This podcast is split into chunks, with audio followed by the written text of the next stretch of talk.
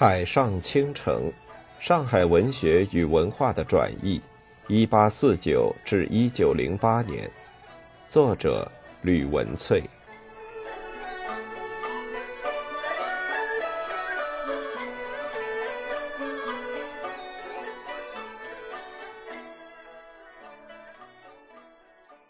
五，现代性时空感知，尤物系统讯息传播。比起漫游随录，《谭银录》卷一《银海彩文》无疑是该书最像官方报告的一部分。依序从政令、民俗、疆土、武备、物产方面，条理出考察团从西贡开始，经过新加坡、西兰、亚丁、意大利的拿波利、罗马，进入欧陆巴黎、伦敦、柏林、荷兰、西班牙马德里。甚至远洋航至终点站巴西首都所见所闻，看得出原组织仍必须为记录随缘的角色尽职。卷二摄阳管见，则有半数倾向于政论文章，如《泰西不逮中土说》《天主教穷源论》《鸦片烟探本论》等等，其余虽倾向于抒情写景。倒也鲜明地呈现了近代中国洋务运动推行近二十载后，出洋开拓新视野的文人阶层摆脱了古典的盆景式描写手法之局限，为传统游记文学开辟出新的风貌，如苏轼士合记、潘比阿古城记、天士合记、于情于景。除了记录了一位江南钱塘秀才开眼看世界的旅游感想，也体现了19世纪末叶上海文人全新的生命体验与时空观。原组织严肃的政论或抒情的游记散文，也许在近代游记文学有其开创性的意义，但《谭银录》中最值得留意的，却是卷三《习俗杂志》与卷四《出洋须知》。在几近琐碎的细节描写中，无意流泻的泰西城市生活剪影。乍看之下，这类风俗志笔触下的现代化城市，只有更加提醒读者：上海仍徘徊在新与旧、前现代与现代之间，无法望欧美城市之向背。可是，若从文化转接过渡的角度来看，正因为这个落差。原组织的旅外见闻才真正扮演了文化斡旋与沟通两造的桥梁角色。就拿前文中详细考证的格阳唱和的事件来说，如果没有以具现代化的邮物传输，苍山旧主与沪上文士根本不可能有及时互动的可能。尽管当时从伦敦寄到上海的邮程最快仍需两月。元祖志就记载过泰西邮政的便捷，除了间接交代了他得以隔海与文友吟诗唱和，乃是利用业已普及于西方世界的现代邮物措施，更从具体层面为上海市民呈现了泰西城市日常生活的剖面。信管最大，为国家业，但相购票一角，中途谓之鬼头。贴于信面而投于桶中，远在他方，近在本城，皆可及时到达，必无遗失。其桶置于途中，一日有人收取数次，接信之人亦不出，信资较中土为廉。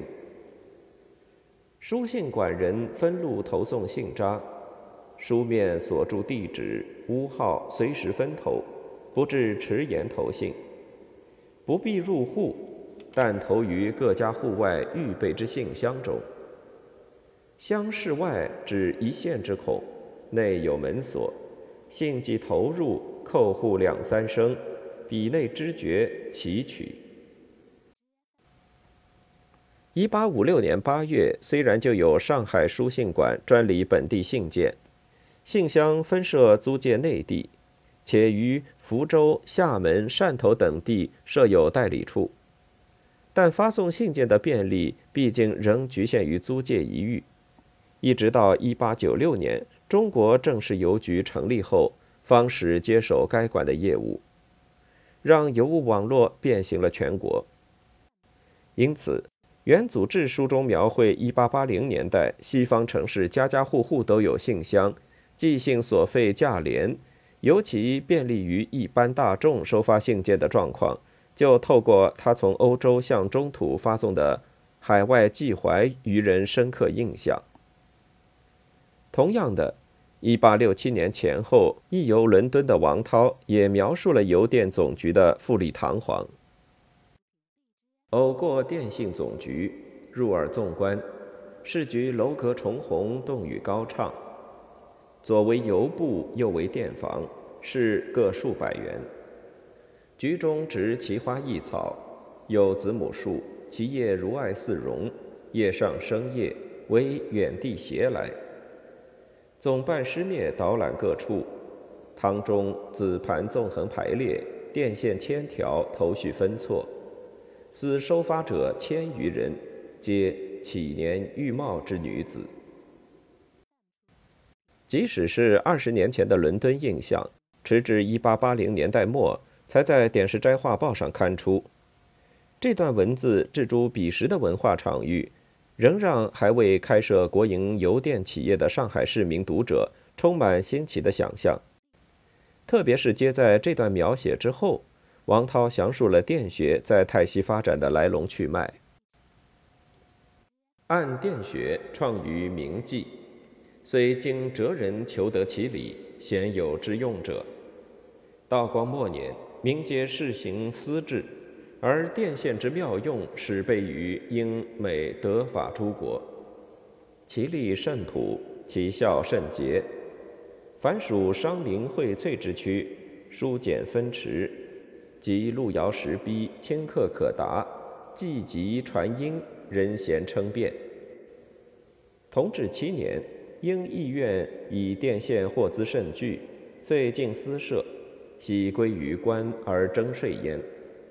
通国设局五所，以京都为总会，内外分局五千五百四十所，岁税金钱百数十万，可云盛矣。余至应时，盖属于国家犹未数月也。这段话最值得注意的是，作者采用明记、道光末年、同治七年等中国王朝的断代纪年，而非英国维多利亚时期。来描述电学的发展如何融入大众日常生活。除了让当时读者知晓英国政府将获资甚巨的电信收归国家对整体民生经济的裨益之外，还清楚地呈现比较文化的观点。一方面诱发了上海文人反思当前社会文化环境的视野，另一方面更从泰西庶民文化图景的描写。触动上海读者形构现代性时空概念，就像王涛笔下所述，电信的便捷在泰西行之有年，不仅成为欧洲强国每岁税收的来源，也反馈在民生经济上，深入民间，是泰西诸国大众日常生活不可或缺的一部分。同样的，新闻报刊作为传播事业的一环，更是促使民众。告别传统的时空观念，与现代生活感知模式不断进行协商交融的枢纽。作为海上文人中第一代报人的原组织，以及长期接触外国传教士，对洋人采取石印及现代化印刷技术印制书籍报刊的手法认识匪浅的王涛来说，一旦踏上报章杂志等新闻事业，已行之有年。具有深厚传播文化的西欧洲先进国家，比传统文人嗅觉更敏锐的他们，有了如下的细腻观察：网一印书馆，其馆屋宇堂皇，规模宏畅，推为都中巨情，为信宜父子所开设。其中男女做工者约一千五百余人，各有所思，勤于绝职。胶字铸版、印刷装订，无不纯以机器形式。其胶字盖用化学心法，事半功倍，一日中可成数千百字。联邦教士将军曾行之于上海。其铸版先捣细泥土做模，而以排旧字板印其上，后交以笔画清晰，即印万本，亦不稍恶。此诚足以补活字版之所不逮。苟中国能仿而为之，则书籍之富可甲天下。而镌刻首名，先束手而无所得似矣。除了爱丁堡的大型印刷厂，王涛1870年由苏格兰前往伦敦回程时，也特别拜访了李雅各的老友世牌赛的制纸厂。世君以机器造纸，一日出数百万番，大小百样鲜贝，设四铺与英京。泛诸远方，获利无算。香港日报馆咸虚其所制，称价廉而物美焉。导观其造纸之事，皆融化碎布以为纸质，自化浆以制成纸，不过顷刻间耳。裁剪整齐，即可使用，以神以哉！造纸厂不仅供应本国需求。也销售至英国在远东的殖民地香港。这个讯息间接让我们明了香港一地为何拥有全中国最早而且蓬勃发展的中英文报纸。廉价的纸即是日报与刊物得以降低成本，成为大众消费得起的通俗读物之关键元素。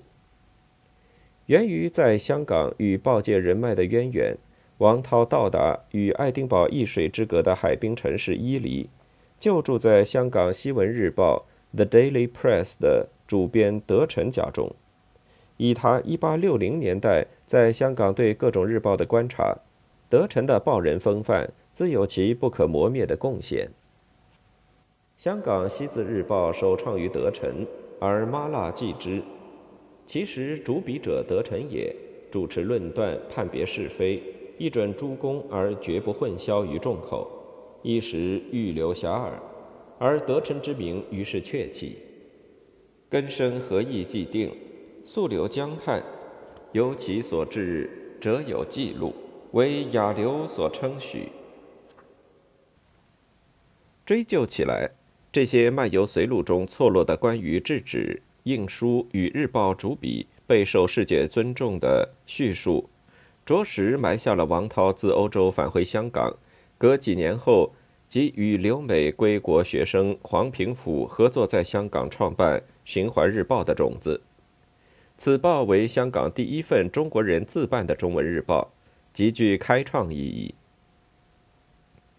一八八四年，将届耳顺之年的王涛回到魁伟二十余年的上海，此后不仅在《申报》《万国公报》发表文章，更继续为香港的《循环日报》撰稿。由于长期以来酝酿将生平著述印行，曾经参与墨海书局、香港英华书局出版业务经验的王涛，正式于1885年采用毗零活字版法，创设涛源书局。